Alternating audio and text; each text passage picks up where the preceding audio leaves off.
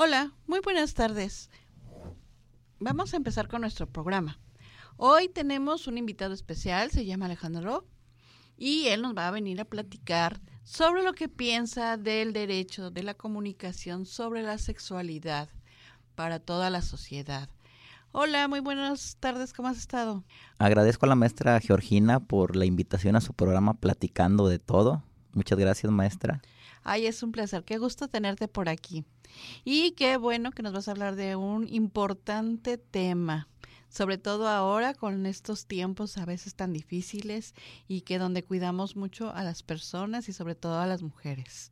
Así es. ¿Quieres empezar por favor a decirme qué es tu opinión sobre esta libertad que tiene las personas, la prensa y este derecho para poder comunicar sobre la sexualidad?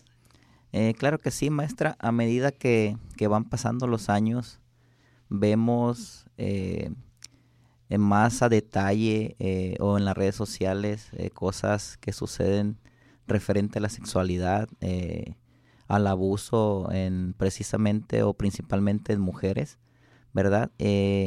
Y aquí es donde entra la libertad de expresión de la prensa, de nosotros mismos como como informantes, porque ya si nosotros tenemos un celular, si tenemos eh, alguna algún aparato eh, donde podamos informar, alguna grabadora de audio, eh, ya se nos facilita más ese tipo de información hacia las personas para que pues no caigan o estén atentas siempre a, a ese maltrato. Repito, especialmente le sucede a las mujeres la prensa aquí juega un papel muy importante porque ellos tienen como más acceso o como tienen más que investigar referente a lo que es el abuso sexual, eh, a, la sexualidad, eh, a la información de los métodos también de, de cómo podemos prevenir tanto embarazos, tanto maltratos, etcétera, etcétera, ¿verdad? Sí, es muy, muy, muy importante y sobre todo también reconocer que gracias a toda esta información pues también se han hecho nuevas leyes. ¿Conoces de la ley Olimpia? Eh, claro que sí, la ley Olimpia eh, está basada eh, en una persona que por ahí sé o por ahí dice o la información que nos que nos se nos da referente a esta ley Olimpia que es una mujer que su misma pareja eh, por ahí filtró unas, unas, unos videos este, personales, ¿verdad? Íntimos.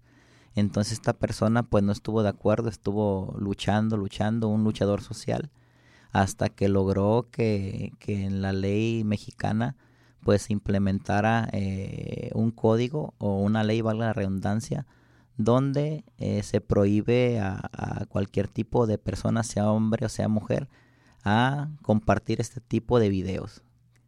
Y eso es muy importante, ¿no? Porque uno confía en las personas y después pasa que no es cierto que pudiste confiar en esa persona y te dañan no nada más de forma moral, sino de todas las formas, ¿no?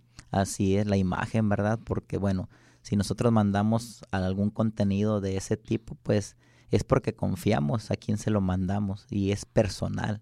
Es para que él o ella lo, lo vea y no lo publique, ¿verdad? Entonces, qué bueno que ya existe esta, esta ley Olimpia para que pues nosotros estemos más protegidos. Que si alguien abusa de esa confianza que le damos a la hora de compartirle una información sexual muy personal, pues también la resguarde.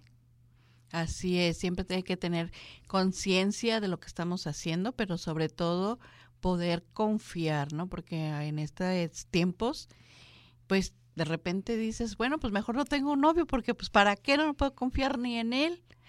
Pero pues ya con estas leyes nos van a ayudar a que podamos protegernos, ¿no? Y no nada más las mujeres, ¿no? Se supongo que también los hombres. Sí, también los hombres, este, también por ahí nos da vergüenza, ¿verdad? A veces sí en la, como, como pareja pues sí compartimos este tipo de imágenes pero es un juego como que entre esposos, este, llamémoslo de esa manera, o novios muy, muy cercanos. Es un juego sexual, pero ese juego sexual debe de ser muy personal, no tiene por qué ser compartido.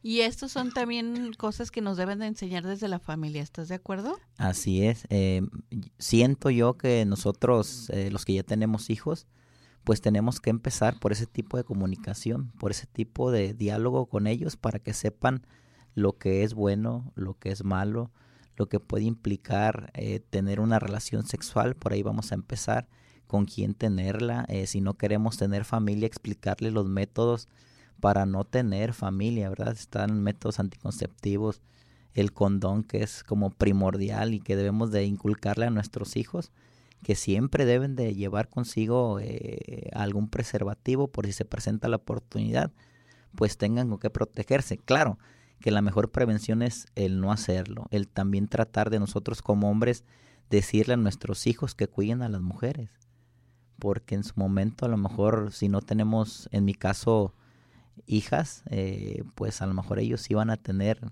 eh, mis nietos pueden ser una nieta, ¿verdad? Entonces es donde decimos, bueno, ahí vamos a pagar lo que hicimos, que no es pagar precisamente, pero sí enseñarles a ellos eh, que sean conscientes a la hora de, tener un acto sexual. Y que de igual forma, si, si ellos lo tienen, sean caballerosos con la persona que les está dando la confianza de entregarle pues su cuerpo, ¿verdad? Así es. Y sí, todo empieza en la familia. Todo empieza desde cómo son nuestros valores, nuestras costumbres, qué es lo que trabajamos, ¿no? Día a día y que entonces eso ayude a tener esa libertad eh, sexual, pero también esa protección misma que nos da las leyes, ¿no? Así es. Ahorita eh, pues tenemos muchas formas de comunicar, ¿verdad? Este, no precisamente tenemos que ser comunicólogos o, de prensa para poder comunicar algún contenido o alguna información en beneficio a este tipo de, de, actos sexuales o hablando de sexualidad, ¿verdad? Pero también las redes sociales como que medio malversan eh, todo este tipo de, cosas. Eh, ahorita uno no puede decir una mala palabra porque, por ejemplo, Facebook eh, te cancela o te manda este, que no infrinjas en sus reglamentos, pero sí ellos pueden este, estar informando o, o pasando contenido sexual, ¿verdad? Mujeres en poca ropa, este, ahí también yo lo veo como que es una falta de, de respeto de, de, estas redes sociales. Ahí sí entraría como que malinformación a lo que vienen siendo eh, la imagen y el cuidado sexual de, de las personas, ¿verdad?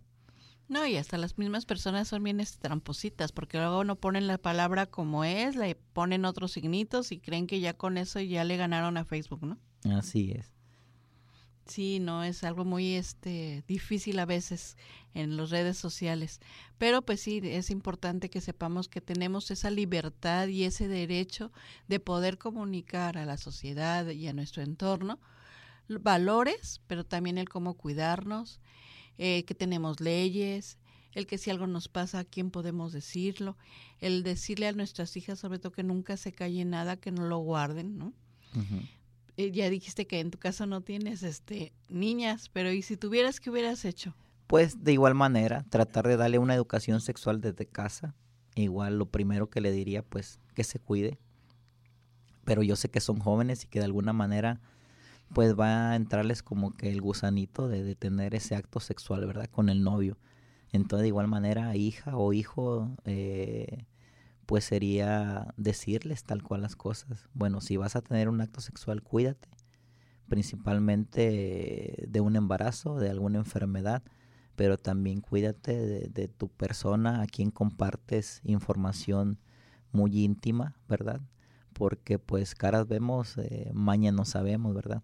Afortunadamente también ya tenemos... Eh, eh, en gobierno, en, las leyes, como parte de las leyes, el cuidado a las mujeres. Hay muchas entidades eh, que protegen eh, todo eso, el maltrato sexual, el maltrato psicológico, el maltrato físico a la mujer, ¿verdad? afortunadamente las mujeres son muy bendecidas ahorita con, con las leyes mexicanas, voy a hablar de las leyes mexicanas. no sabría decirle cuáles son esas leyes en artículos, pero pero sí sé que la mujer ahorita, hoy en día, está muy, muy protegida.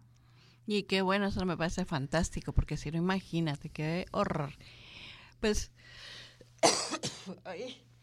Estamos en vivo, maestra. Estamos en vivo, perdón, pero pues es que ahora me tocó estar enfermita. Pues la verdad, muchísimas gracias. Gracias por haber eh, aceptado esta invitación a venir con nosotros y de compartir tus conocimientos con nuestros radioescuchas, con nuestros este, videntes, aquí los que nos visualizan. Y pues me gustaría volverte a invitar en otra ocasión. ¿Qué te parece? Eh, con gusto, es un, es un placer que me haya invitado a su programa, maestra. Este, eh, el día que usted guste, por aquí estaremos nuevamente. Pues me daría mucho gusto que aquí en con todo y de todo platicamos. Y esto nos gusta porque así informamos a las personas. Así es. Gracias y cuídate mucho. Me dio mucho gusto verte. Hasta la próxima.